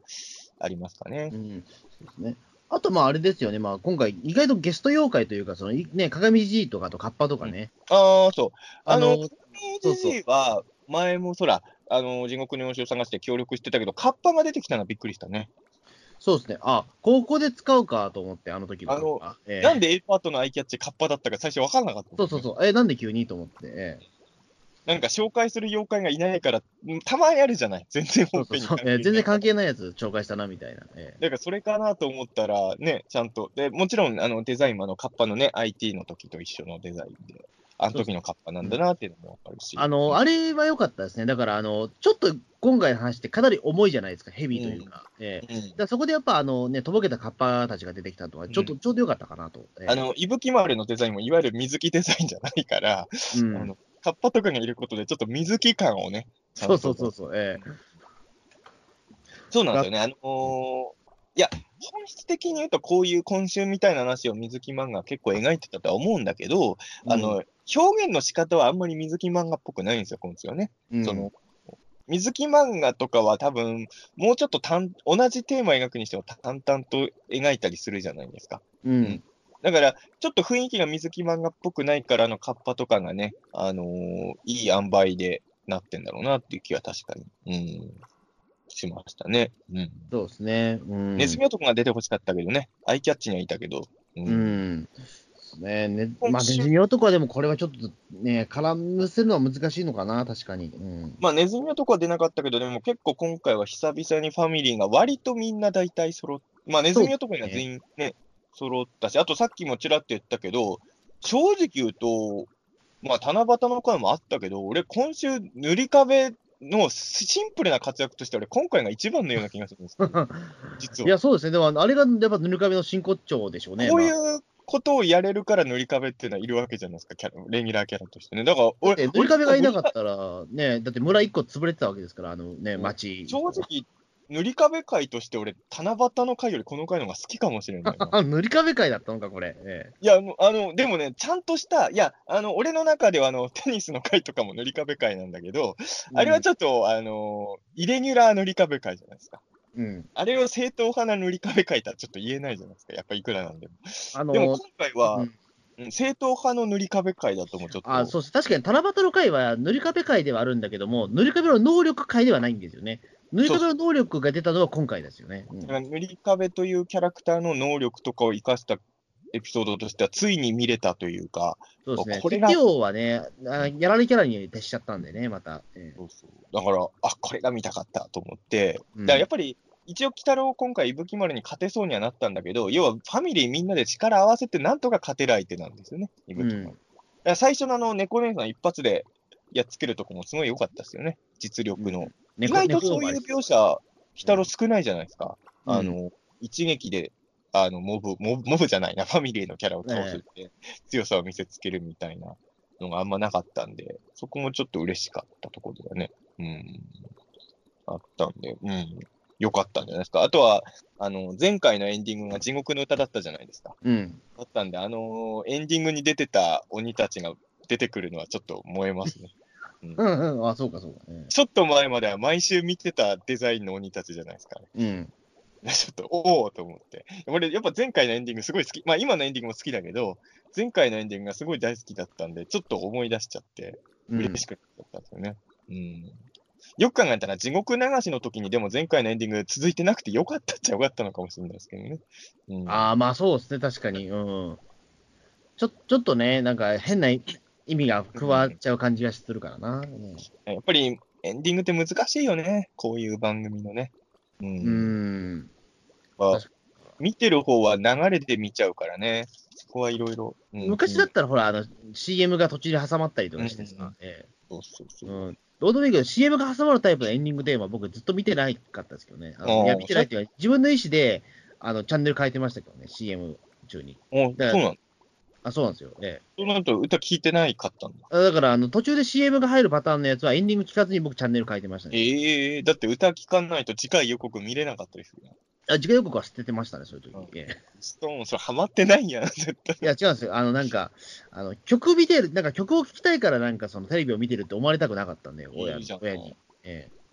まあでもいいじゃんって言いながらも、ちょっと気持ちはわかるわ。えうんですよね。ええいやちょっと今、賭けだったんですけど。ええ聞きたいんだけど、あの、なんていうんだろう、親の、親ってさ、まあ、か家庭によるんだろうけどさ、ええ本編終わったらもうチャンネル変えていいだろうみたいな雰囲気出さない？そうそうそう、それなんですよ。だから、あの、もう変えていいだろうっていう風な空気を僕は感じ取っていたのが、あの、すぐにやっぱね、あの、日曜だったから、まあ、サンデーモーニングにしたりとか。ええ俺はでも絶対オープニングとエンディングもセットで見たい人なんで、うん。歌は絶対、あの、DVD とかでも、あの、連続で見るときも飛ばさないですからね、僕はそれはいいいいですね、それはあの確かに。ゴジラアイランドですら 僕は飛ばさないんだから、オープニング。ゴジラアイランド短いじゃないですか、だって、すごい、ね。ゴジラアイランドってあの、おゴジラアイランドはね、割とオープニング飛ばさない派の人も連続で見る人は結構飛ばすのよ。まあそうか、でも、まっすぐがめちゃめちゃ多いからな。ね。あと、1話1話の本編短いから、すぐ歌が始まっちゃうから。うん。あの、エンディングとやっぱ雰囲気か考えなスーパー戦隊がね、あのはいはいはいエンディングがダンス系が多いんですよ。うん。もうすげえ大ピンチになって、テロップでね、この後はな竜奏者と一緒に踊ろうとか出るんですけど、うんヒーローたちがうわーってなって、もう大生きるか死ぬか大ピンチで、次はしみんなで踊ろうって上にテロップが出たときに、踊れるかーってよくなります。あれはちょっとね、難しいなと。あの、ダンス系のエンディングとれ結構難しいなって思うんですけどね。うん。ああ、まあね。うん。なんか、なんてことない歌が一番エンディングにはいいんだろうなと俺は思っちゃうんですよ。なんてことないっていうとなんて言葉ことない歌ってのもなんかね、あれですけど、確かに。うん、なんか、なんとなく綺麗なメロディーがエンディングにはいいのかなとかね。うん子供頃でなんか、ああいうちょっとバラ、なんかその、オープニングは激しいけど、エンディングがちょっとバラード系のやつあったじゃないですか。やっぱりそうなんだよ。オープニングはは激しいけど、エンディングはちょっとなんかさ心寂しくなるような歌の方が俺は落ち着くって思ってた俺はあれに。苦手だったんですよね、なんか。ああ、そう。あの、気持ちが暗くなっちゃう っていう理由です。だって寂しく終わればいいんだよ。だってもう番組終わっちゃったんだから。いや、なんか、番組が寂しいのに、さらに寂しくする必要があるのかなと思って、あの、サンデーモーニングに変えてましたね。サンデーモーニングどうでもええねん、本当に。あの、もうクレヨン、クレヨン王国とかね、やっぱ僕大好きだったんですけど、夢のクレヨン王国。あの、エンディングが物悲しいんで、あの、やっぱりそこでチャンネル変えちゃってたんですよね。だから、ね違うほとんど見てないです、だから。あの、物悲しいエンディングがみんな好きなんですよ。いやもう俺は苦手なんですよ、実はあれ。まあ、苦手な人もいるかもしれないけど、やっぱ好きな人が多いからそうなってんだと思いますよ。まあ、だと思いますよね。うん鬼太郎もエンディングは4期のカランコロンとか物寂しいじゃないですか。うん。やっぱあれが僕は良かったですよね。ううんん。あ3期のエンディングとかもすごい好きなんですけどね。3期のエンディングはでも、まあ、物悲しいっていうか、まあ、あれは、全然物悲しくないけど、あれ。ですよね、もあと、全然物悲しくないけど、5期のあの妖怪横丁ゲゲゲ節が実は僕はベスト級に好きなエンディングですけどね。ええう。あ、まあ、あれはいいいいですよね。まあ、明るくていいですよね。結局、ああいうね、妖怪を紹介していく歌、まあだから、あの、ロッキーも 本当はそうなると思ったんですよ。あのまあね、ええ あれね、ええ悦子さん作詞の歌は。そうならなかったんで、僕は第二の妖怪横丁ゲゲゲ節が来るかと思ったらずん、ずーっと白うねりの話をされるっていう。もしかしたらあれじゃないですか、多分あの今週、多分次のエンディング、それの2番なんじゃないですかね。どういうこと？いや、だからほら、あの、なんだっけ、あのタイトル忘れちゃいましたけど、え、次のゲゲ鬼太郎のエンディングってもう発表されてんの？いや、わかんないけど、でもそれの2番なのかな、もうなるんじゃないかな。だちょうど1年になるでしょ、多分いや、そんなことしないなんでしょ。ないかな？そんな粋なことしないかな？まあ、1年、一年待ちまして、お待たせしました、2番ですってならないし、仮にその2番が3ヶ月続いたら、また僕は怒りますよ。まあ、それはまた来年3番をみたいな。ええ毎週毎週違う妖怪の名前を紹介することにあの手の歌は意味があるんでしょって言いますよ。まあね、そう思う、だから本当、ゲゲゲ節はもう結構贅沢なことやったんだな頑張っ。てましたよ。あれはだから、まあ、もちろん、あの、うん同じ時もあったけど、結だ何パターンあったんだろう、ゲゲゲ節。結構パターンあれ多かったからね。うん。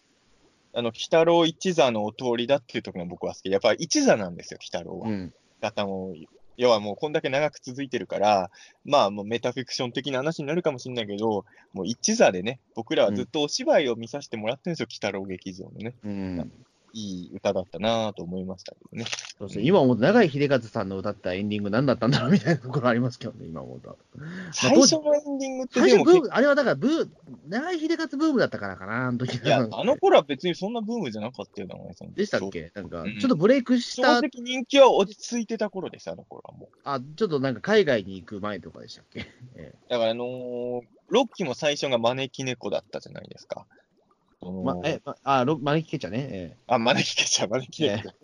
招き猫はカラオケですね。ええええびっくりした。えいや、あの、だから、その、最初のエンディングって、そこい、結構最初にちょっと変化球投げるよね。まあでも、どっちもお化けの歌としては王道だったのかな、コキもロッキーも、最初えの。招きケチャ、今、今とだったら結構ね、合ってたんじゃないかとすら思いますあけど俺は全然、俺最初、割と最初から好きでしたよ、招きケチャは。うん。おえおえおでしょ？あれちょっとだからもうね、3, 3ヶ月ぐらいやってくれたら、もしかしたらちょっとね、あの、なんか、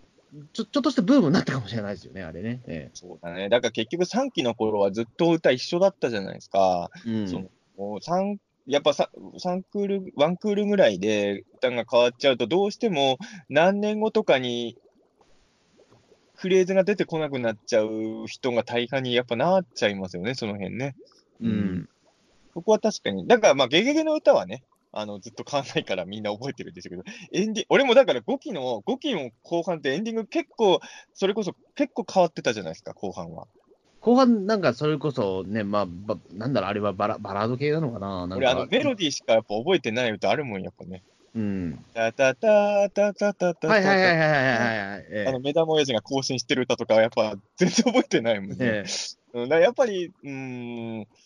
まあちょっと難しいですよね。まあ今いろいろ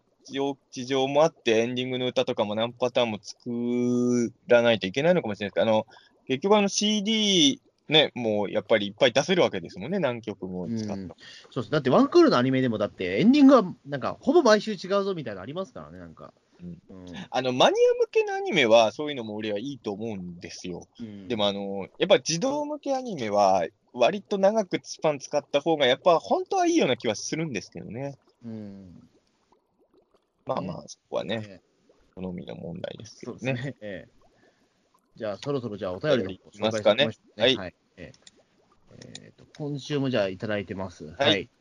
えーウルトラゼロさんからです。2通ですね。計はい北の69は主張。伊吹丸はえー強豪ながら大役の理由が単なるえー悪意ではない。えー人型で刀を武器とするのもあり、えー鬼太郎、イスルギとの対決に見入った。えーイスルギは油断したところを攻撃するほど、えー下道ではないところを見るに、九尾の狐、賜物前線で、えー鬼太郎と共闘する可能性が見えたなど、地獄の4章回で一番好きですねと。うん。で、もう一つ。えー、拉致にうなだれても、事件が起これば活躍する鬼太郎ファミリーや、うえー水辺でのカッパたちなど、鬼太郎と猫娘以外の妖怪による活躍は、えー普段少ない分嬉しくなる。最後の4章も期待している。えーキュービは、えー漫画、アニメ、特撮において最重要キャラで、ロッキーではどう描いてくれるかなと。はい。まあそうですね、キュービの狐が重要キャラじゃなかったのはウルトラマン太郎ぐらいですからね。えそうですね。ー 本当にあの、割と普通の雑魚怪獣でしたからね、太郎においてはキュービの狐ね。えうん、そうですね。確かに、まあ、まあ、ちゃんと伝承がある妖妖怪でもあるし、確かにね。ーまあ、うんまあ、俺はやっぱキュービの狐で言ったらもちろん地妖怪たんものも大きいし、まあ俺やっぱ牛尾と虎の影響がね、どうしてもでかいんで。妖怪ウォッチでも一番さ強い最強キャラにされてますから、よキュービの実って。だからやっぱり、りまあ、まあさ4章の中の1体で、やっぱ正直他の3体と比べても圧倒的に格上感あるじゃないですか。まあ、知名度が段違いだからな、そもそも。えただまあ、なんまあ、さっきも言ったけど、おそらくキュービの狐、まあ、玉物前を復活させた何かが裏にいると思うし、多分そいつが、まあ、軌道州の砂糖を焼いてる気がするんですよね。もしくはまあ、玉物前が焼いてたとしても手引いてるやつが、やっぱもう一個なんかあんいるとは思うんですけどねえ。うん。まあ、地位かもしれないけどね、それがね。うん。玉物前っていうか、地獄の様子を逃がした、大学の様子を逃がしたのは地位っていう可能性もまあ、それもね、でもまあ、ちょっとあり得る、あり得るかもしれ1ない年。一年目の大ボスが、えっ、と、あれですよね、1年目の大ボスが7つで、2年目チーっていうのもちょっと、まあでももしかしたらあれかな、ベアード復活計画みたいになって、そっちにチーとか玉物前絡む可能性もあるのかあ、な。ああ、でも、中そう国ですね。でも妖怪、と西洋妖。怪、ね、日本の妖怪でそこはね、うん、行くかもしれないしね。だから、大逆の4章の4体目との最終決戦には西洋妖怪も絡んでくる三つどもえバトルみたいになる可能性はちょっとあるかもしれないですね。うん。まあでも、ウルトラゼロさんも言ってましたけど、そう、イスルギはね、やっぱ油断したところを攻撃するほどの下道ではないっていうところでね、やっぱこの手のキャラにしては、やっぱり良識的なキャラだと思う。あまあ、やっぱ親方もあんまり、そしてバトルもの見や、みね、やっぱり見慣れてないからかもしれないあ、そうか。やっぱり、そんな、そうなんです。そう、だからここは、うん、そう、保全があんまバトルもの好きじゃないじゃないですか。見てないんですよね、あんまりね。バトルものいっぱい見てる人間からすると、すげえイスルギっていいやつに見えるあそうなんだ。やっぱりそれはもう、あれなんですね。うん。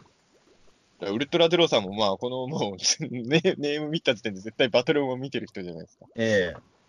だってほず、まあそうですね。だから、あの、やっぱり、うん、ウルトラゼロさんが、だから、ロッキー・キタルの世界観にいても、イスルギの理解者にはなれます。あなるほど。えだから中澤武史かウルトラゼロがさんがあの世界にいればね、イスルギえ味方はできるんですけどね。まあ、何の能力も持ってないけど。え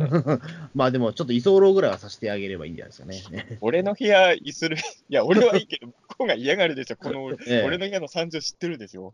いや、知ってますけど、まあ、俺は全然イスルギレイと一緒に同じ布団寝れますよ。うん、すごい狭いですけど、中田さん俺の部。屋、だから布団1枚しか敷けないから、ええ結果的に一緒に寝るしかないんだけど、俺は別に全然イスルギを助け、もちろんアニエスでも一緒に寝れますけどね。まあまあまあ、えもちろん、もちろん、えええ居候させなきゃいけない。もちろん。ね、それは別にね。変な意味ではなくですよ。えそれはね、ありますけど、じゃあ次のお便りは、はいえっと、あ階段リードさんですね。えーピータン通信とゲゲゲ、鬼さんの回見た。えお兄さん。えーうんビジュアル系男子2人がバトっているときは、あれれ、これ何のアニメだっけ？犬夜叉？とか思ったけど、ストーリーとても良かった。うんえー角が生えていたって誠実で、えー潔い。あんなスパダリの鬼さんだったら、私だって彼氏に欲しいわ。来週も非常に胸熱よん。ということでね。すみません、俺、僕、あの、若者言葉よく知らないですけど、若者言葉かどうかもわかんない。今の若い人の言葉？いや、いまあ、BL 用語。あ、BL 用語なんだ。知らなかった。スパダリのお兄さんって何のこと言ってんの？まあ、いわゆる言ってしまうとスーパーダーリン、まあ、高高スペックな男子ってことですよね。えーなんか、鳥獣の名前かなんかと思っちゃう。まあ、まあ、なんか、爆ダリみたいな感じがします。そうそうえあスーパーダーリンね。なるえほど。えアンさんは、あの惚れたみたいですよ。伊吹丸に。えまあ、え結局、あの、ヒヒも言ってたけど、やっぱこういう時、ヒヒは多分伊吹丸みたいな妖怪嫌いだろうね。えうん。まあでも本当そうなんですよね。ビジュアル的には一瞬何のアニメか分かんなくなるんですけど、うん。まあ本質的にはやっぱり、だからまあ、まあでも大逆の要するにはこういうバトルアニメ的な面白さを出していかないとね、やっぱあれだと思うので、うん。で、ストーリーもとっても良かったそうですよ。アンさんだって二期派の人じゃないですか、北郎において。そんなにバトルバトルしてる鬼太郎じゃないのが好きなアンさんも楽しめたんでね、よかったと思うし、そして来週は、もう足跡の回なんで、これはまあ、日記ファンの人からしたら、まあ、ものすごい気になる。的な、もう、それはね、もうトラウマ、一番のトラウマじゃねえかっていうぐらい、ね、ただ、足跡の回ってさ、まあ、脚本的にいろいろ工夫はできると思うけど、あの、直接のあの、人がね、ドロドロに溶けていく描写とかは、そんなに今のご時世ね、リアルには多分できないと思うんですよ、おそらくね。まあね。うん、まあほら、それこそだから、あのー、隠れ里の時もそうだったじゃないですか。うん、どんだから隠れ里の時の頑張り具合見ると、まあ結構頑張ってくれるのかな。まあ、その欠損がね、どこまでできるかですよね、いわゆるね。うん、そう。でも、欠損が怖いところなわけじゃないですか、足跡の彼は。うん。うんなかなか今それがね、難しいとは思うんですけど、欠損ってね、やっぱり。次の、えー、次の VR は VR 足跡の回ですね。あ、それめっちゃ怖いやつですよね。えーもう悲鳴が止まらないやつですよ、ね、あでもそれはでもちょっとね、あの新しいビジネスチャンスかもしれないですよ。VR の本質はでも、いや、VR が今一番出演してんのって、アダルトかホラー、お化け屋敷系ですか、どっちかのはずだから、多分あじゃあやっぱり北の VR は正解です。両方ありましたからね。いや、ないないない。いや、俺だけの怒られるから。怒られるから。いや、すいません。えー、本当にあの、はしゃがないでください。すいません。えー、はい、じゃあ次のお便りお願いします。えー、小山さんからです。はい。北郎69は、伊吹丸を通して、えー、北郎、イスギレイ、まだ七種など、人間と妖怪の間に立つもののことを考えさせられました。えー、今回言及されなかったけど、えー、猫姉さんや水戸王女とネズミ男の二人も人間と妖怪の間に生まれたわけだから、えー、避けて通れないテーマですね、と。はい、ああ、でもそっか、そこはちょっと僕も言い忘れたけど、あのー、伊吹丸の話聞いて、マナが思い出すじゃないですか、自分、あの、七種との過去。あ、そうそうそう。うん。あそこは確かに重要なとこなんですよね。うん、だから、ロッキーの鬼太郎においては、この人と人間のまあ関わり合いとか、うん、そういうところをやっぱ描いていきたいっていうのがあるから、反妖怪的なキャラっていうのは、やっぱまあ重要な立ち位置にはなってくるんでしょうね。うん。今回、だからちょっとね、七子編のことちょっと振り返ってもらったのは、やっぱちょっとうれ、やっぱり、うん、嬉しかったというか、なんか、七子はもう多分斎藤じゃないキャラだと思うんだけど、やっぱね、重要なキャラじゃないですか、ロッキー鬼太郎においてはね。まあ、そもそも、まあ、この地獄の大、ね、地獄の大役のやつはもう、ね、七子編が、の、やっぱりその、続編じゃないけど、やっぱりないなかったらね、この話はなかった、ね、後始末みたいなもんですから。そうそうあの、七子を解決するためのね、後始末みたいなもんですからね。うん。だからまあそこはね、多分ロッキーの、まあそのやる、そのテーマを描きたいから人間のレギュラーキャラをロッキーは出してるわけですからね。そうそうそう。うん。はちょっと。やっぱりだから、まあ、マナーがやっぱりイスラギレーの理解者になってほしいかなとはありますけどね、そこはね。うん、そうなんですよ。本当は、うん、まあ、マナーが理解すると、鬼太郎も甘くなるからね、やっぱマナーが、うん相馬だとそうはいかない可能性があるからね。うん、まあそうですね。相馬ごとちょっとなんかね、うん、なんかあん、ね、嫌いになりそうな気がして。あと俺が期待してるのはやっぱり、ノンノンバーがね、あの、イスルギの理解者になるという、まさかのね。まあ、そしたらもうね、イスルギレイ殺せないですよね、もうね。ゆうたくんの、ゆうたくんのおばあちゃんが満を持して登場して、イスルギの理解者になるっていうね、えありえるかなとも思いますけどね。はい。じゃあ、次のお便りお願いします。塗り壁アートさんからです。伊吹丸会主張、えー、ロッキーベスト10に入る面白さでした。今までの2体が4章という割には弱かったので、単純に戦闘力の高い伊吹丸との白熱したバトルを見えてよかったです。ヌエや黒坊主と違って、え根っからの悪ではなかったという点も良いです。えー、軌道伊吹丸、さま、いろいろな意味でかっこよかったですと。はい、もう一つ。そして、塗り壁大活躍。ダムの修理が終わるまで、しばらくあのままですね。伊吹丸が話し始めると、えー、鎖を引くスピードを緩める閻魔大王は空気が読める良いお方ですね。えー、カッパには敬語で、閻魔大王にはタメ口だけたのに積もりました。えー、それが許すエマダイオの懐の深さ、苦労してそうですね、と。はい。あともう一つ。残る賜物舞は、えー、伊吹丸のと違って極悪だと思いますし、ニューエア黒坊主とは格も違うので楽しみです。2話ぐらいかけてもいい気がします。そして次回は足跡の回。えー、脚本は長谷川さん。えー、5期でも予定されていたこのエピソード、6期ではどうアレンジされるかとても楽しみ。おお、あ、そうなん、俺知らなかった。5期でも足跡の回ってやる予定あったんだ。あ、そうなんだ。えまあ確かにでも5期の時もね、あのホラー系のエピソードはやっぱ長谷川さんが担当してることが多かったんで、しかも足跡の回、まあそうか。5期ってね、そうなんだよ。結構可愛らしい絵だって言われてたけど、意外と怖い話は怖かったからね。うん。でもまあ、本当満を持してね、2期以来の足跡の回なんで、ちょっと、今だからもうよん40年以上ぶりか、そう思うう。ん、楽しみですけどね。うんそしてあの、あれですね、塗り壁アドさん、今回のすごいお気に入りだったみたいで、ロッキーベスト10に入る面白さというね。まあ、塗り壁大活躍だったからかな。いやいや、そういうことそれだけでそはない。れだけではないでしょう。それももちろんポイントとしてあったと思いますけど、うん。あのー別にいちいち言うことじゃないけど、塗り壁アドさん、あの七夕の回の時は、ね、ベスト5とか10とかいう言葉使ってなかったんで、あ、そうか。えやっぱりあの純粋に話の面白さだったと思いますよ。えうんまあでもそうだと思いますよ。やっぱバトルものとしてもそうだし、あの要は地獄の4章が4体とも悪い、シンプルに悪いやつとかだと、やっぱ確かにバランスが良くないですよね。うんがてっきりみんな普通に悪いやつだと、まあ何せ地獄にいるぐらいだから、もう普通に悪いやつだと思ったけど、それなりの動機が描かれる悪みたいのが、確かに4体中1体ぐらいはいた方がいいとそうですね。まあ、ちゃんとこれ、バックボーンがはっきりしてたからこそね、あのちゃんちゃんとドラマになってたっていうかね、うんうん、だったと思うんですよね。これでちょっと大逆の4章もね、ちょっと色合いがちょっとグラデーションが出てきて、うん、良かったと思いますし。でも最近、あの、僕らもそうなんですけど、ベスト5とかベスト10とかちょいちょい言いがちですけど、うん。本当に難しいですよね、そこはね。まあ、我々のどっかのタイミングで発表せんといかんのかなっていうのは、やっぱりね。えどんどんどんどんベスト10に入れたい開え口いや、だから本当に鬼太郎ね、休みの週があったら、それやってもいいのかなとも、やっぱ思ってはいるんですけど、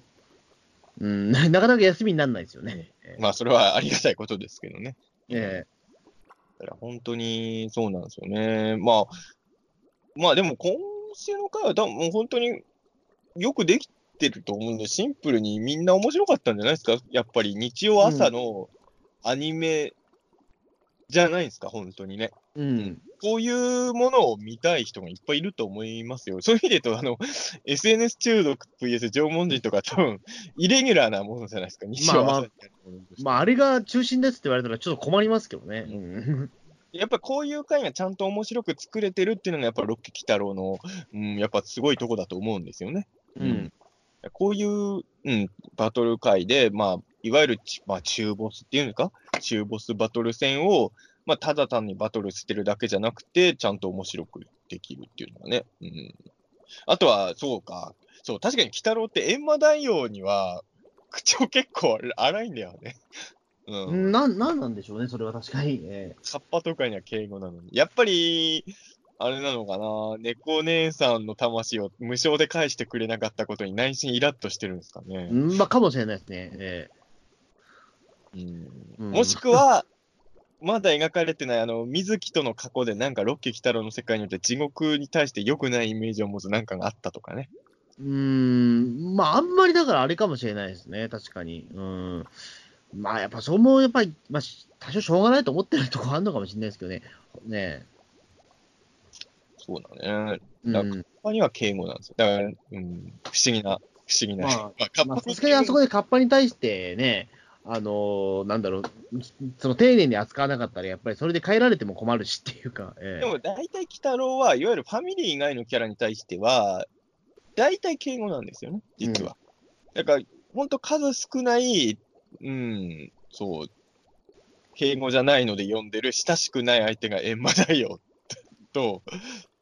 まあ、あたりになるのかな。なんなんでしょうかね。だ、どういうところを考えればいいのかな、なんか、うん、なんか、まあ、あと多分閻魔大王に対しては、あんまり弱い目を見せない方がいいって交渉の時に意識してああ、たのそうか、そうか、それですね、多分、ええ。うん。弱みを見せないと、ちょっとうまく交渉がいかないんじゃないかみたいなのね、あったのかもしれないですけどね。うん、でまあ確かに賜物前回は、うん、2話、もう2話ぐらいかけてもいい気がしますね。本当その通りだなと思うし、2話以上かけてもいいぐらいのキャラだとは思いますよね、本当に。まあ、正直ね、ちょっとボス級ではあるのでね、それはもちろん。ええまあ言ってしまえば、本当ベアードと全然同格でもいいと思うので、うん。ね、どんな風にその最後のね、4章を描くのか。まあ、でまあ、実際には違う可能性があるにしても、今のところはイスルミが敵だと思ってるわけだしね、その辺のうん物語とかやらなきゃいけないことも多分、これまでの3体以上に賜物前は背負わせるものが多いと思うんで、うん。ちょっと1話では無理なような気がしますよね、さすがにね。ね。えということで、えーここからは、まあ、今回そんなないんですけど、あのーピータンツ、前回の、まあ、ピータはいはいはいン通信の感想が、え2つほど紹介させていただければと思います。はい。えー、コヤンさんからです。えピータン通信155回より、え古谷徹さんは子役の俳優から活躍されていて、え活動されていて、当時のアニメは星飛雄馬役が有名ですね。その学業を優先され、声優業再開は、声優業再開は1970年代後半から、えー3期と4期で何回かゲスト妖怪を担当されています。人間の役は3期幽霊電車界で北野に懲らしめられる2人組の先輩、後輩役が印象的ですと。これあれですよ、前回、あの、ふあの古谷さんが鬼太郎の声やるの初めてなんじゃないのみたいなうん。話をしたんで、あの、小宮さんが、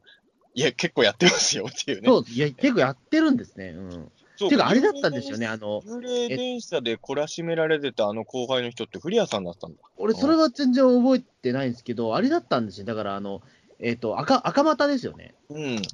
それをすっかり忘れてて、うん、言われてみればそうだっていう、気づいたんですよ。えなるほどね。そう、俺もだから、いや、なんか、穂積君が初めてなんじゃなくて、え、そうだっけ？みたいな、ちょっと半信半疑な感じでもでも、はっきりあれやったよっていうのも、ええうん出てこなかったんで、もしかしたら、うん、初めてなのかな？みたいな、ふわっとした感じになったんですけど、全然初めてではなかっじゃなかったですね。け結構出てたんですね。た。うん3期と4期。えね。古谷さん、やっぱでも、やっぱり古谷さんの声でやると、強者感ありましたよね。そういう意味で言うと、確かに。やっぱ声優さんの力で、だ黒坊主なんかもそうだと思うのよ。やってること自体は俺、やっぱりそんなに4章感ないと思うんだけど、声優さんの力で、ちょっとすごい存在感がね、出てきてるっていうのは確かにね。そうですね。そう思うと、だから、玉物前とか、まあ、そのね、キューブの狐、誰の声かっていうのは、ちょっとこれは、うんね、古谷徹さん出てきたから、次、ね、またやっぱ大御所系なのかなっていうかね。うん。あの、大怪獣バトルザムービー的な発想で小泉純一郎とかね。えマジか いや、まーうまい下手は別として、すげえやつって感じは確かに伝わるっていうね。えー まあでもそれ、小泉純一郎が声やってるって知らなかったらね、ただのただの声声の当て力が下手なやつってなっちゃうね。いや、意外とうまかったですけどね、あれね。小泉純一郎の声の小ウルトラマン泉純一郎だと思って聞けばうまいけど、何も知らずに聞いたらちょっと下手だなってやっぱなりますよね。まあ確かにね。うんまああれはでもああいうセンス僕は好きなんですけどねいや。もう俺もあのとにかく偉い人っていうことに小泉純一郎って考えた人も俺偉い、俺天才だと思うんですけどね、あれね。え いや、あの映画はやっぱいろいろ冒険してましたよね。いや、だからね、今はちょっと難しいかもしれないけどね、あの、ウルトラマンベリアルの宮迫さんもすごいハマってたし、うんえええあの映画はすごいね、声のキャスティングがうまかったと思いますよね。うん。そうですね。そういう意味で言うと、やっぱりね、あのーまあみんな見方いろ、まあいろんな面で見てると思うけど、声優さんそんなに僕やっぱ詳しくないので、うんあそうですねレ、レギュラーキャラで出てた人はもちろん名前を覚えてるけど、単発で出てた人とかは、多分そんなに覚えてないと思うんですよ。だから、うん皆さんすぐにね、あの、コニャンさんとかは、あの回とあの回に出てましたって出てくるのすごいなと思う。それとも調べてんのかな調べなくても出てくるんですかね。うーん、でも、まあ、まあ、そういう、さまあ、僕、3期の幽霊電車から覚えてないので、ちょっとあれでしたけど、うん、短期の幽霊電車、ちょっとコミカルな感じでね。あ、そうなんですか。うんそんなに怖い回じゃないんですけど。うん。でもまあまあ、確かにそうか。まあ、ね、よまあ、四まあ、やっぱ声優さんもね、やっぱり力もあるし、うん、よだ本当、だから、誰、誰になるかちょっと気になります。やっぱ大御所は多分次も入ってくるとは思いますけどね。うんうねまあそういう意味では、まあ、皆さん気にするところが結構違うんで、僕はまあ、まあ、自分がその、まあ、物語とか作る仕事してるっていうのが、まあ、脚本の人とかはすごい覚えてるんですけど、うん。い声優さんとかはね、結構ね、そう抜けてるとこも多いと思うんで、こういうふうにいろいろ教えてい、今後も教えていただければと思います。そうですね。ええはい、そして次のお便りお願いします。えー、鳩の餌箱さんからです。名前の上がるところの少ない、えー強キャラ、ブラックフィジョン。その例え、よくわかります。あーと納得の声出しちゃった。あと、水の特撮が地味にすごい。これあの、今回紹介する最後のお便りなんですけど、まあ、うん鬼太郎の話じゃないっていうね。まあ、ブラックフィジョンね。ブラックピーノあの、要は、その、すごい強いキャラなんだけど、あの、そう強者として名前が上がらないキャラの例えとして、ブラックピジョンを出して、なんか、このままいくと、地獄のよしがブラックピジョンみたいなもんになっちゃいそうで、僕は嫌だなっていう話をね。そうそうそう。えあの例えがね、あの、よくわかりますっていう人は限られてると思うんですけど、鳩の餌箱さんが思わず声を出しちゃったということで、やっぱり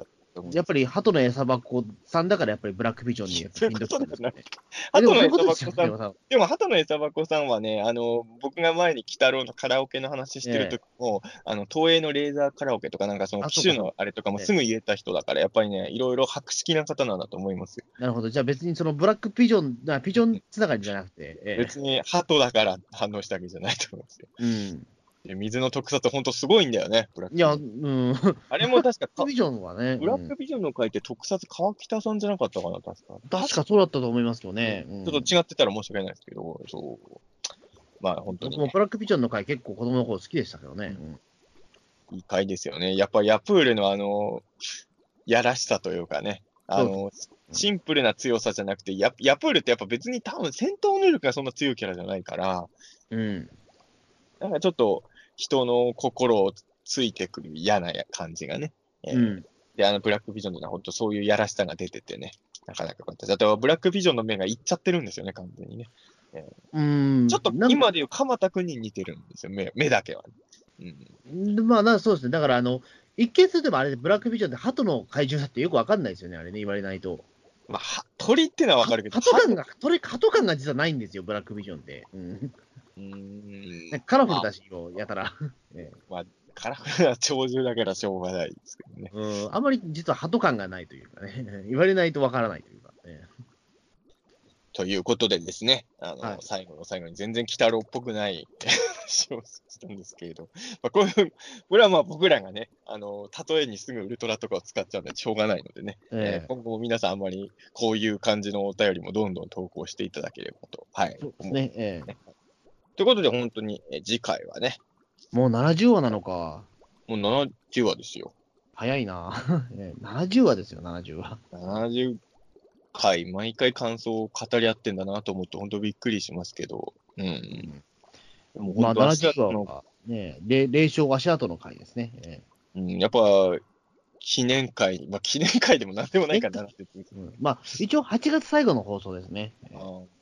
だから、あれですよ、前も言ってたけど、その、なんかの記事に出てたけど、8月の最後、後半には、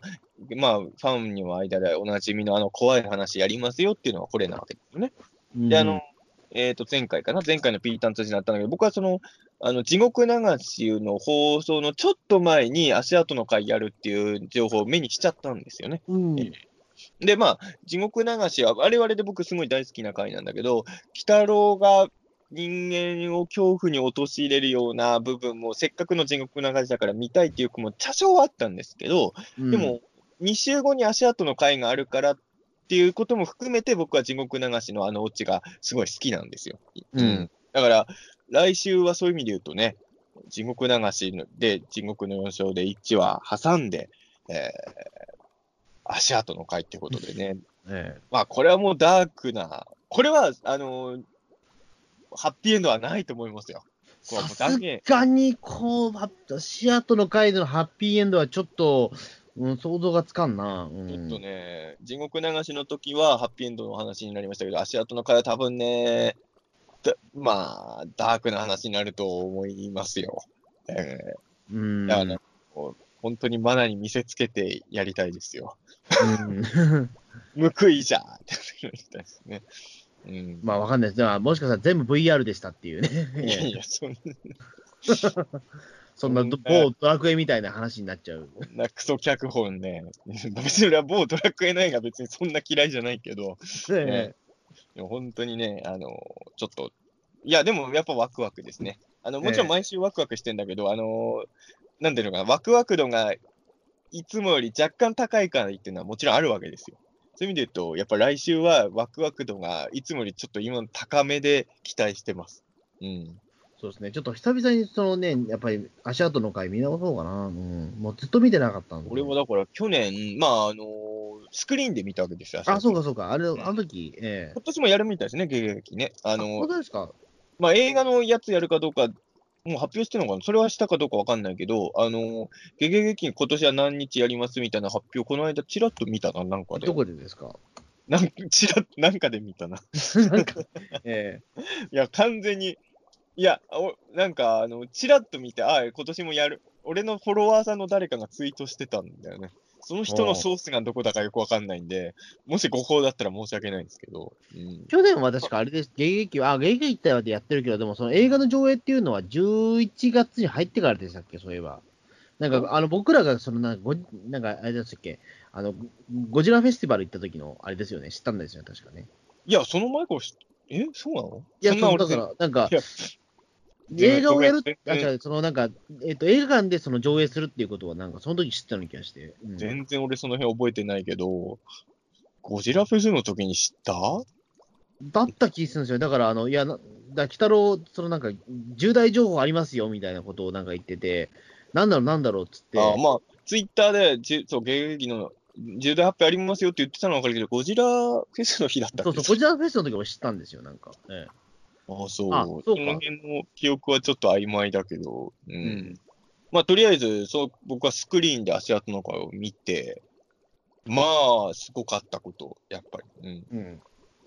うん、だからやっぱり、うーん、たの、その時にイースター島祈願も確かやったんですよ。あ、すごいな、そう思うと。えでもこうなると、ロッキーでイースター島祈願もやるんじゃねえかなっていう気もね。えやるのかなうん。やったらもう、これはもうちょっと、なかなかね、うん。え意図が見える構成でもになります。隠れ里やって足跡の会やってんだからもうイースター島祈願やってもでもやってほしいですね、もうここまで来たらね。ええないですよ、ここまで来たらね。うん。あのー、まあ、そうね。だからちょっと本当楽しみですね、足跡の会ね。う。うんちょっと来週は多分、水木しげる漫画の怖い漫画の話とかいっぱいしちゃいそうな気がします。あはいはいはい。ええやっぱ、なんか水木漫画語るときって、ちょっとユーモラスで、あの、お化けの話って怖いのが多いけど、水木さんの漫画は温かみがあってみたいな褒め言葉がよくあるじゃないですか。うん。で、そそれ自体は間違ってないとも思うんで、もちろんそういう話もあるんだけど、水木漫画って怖いのは怖いですからね、本気でね。うん。ちょっとそういう話を多分、次回は多分足跡の回の感想と絡めていっぱいしそうな気予感がしております。はい。といううん。ことでね、はい。また来週もじゃあ、そんな感じで、じゃあ、どうもありがとうございました。ありがとうございました。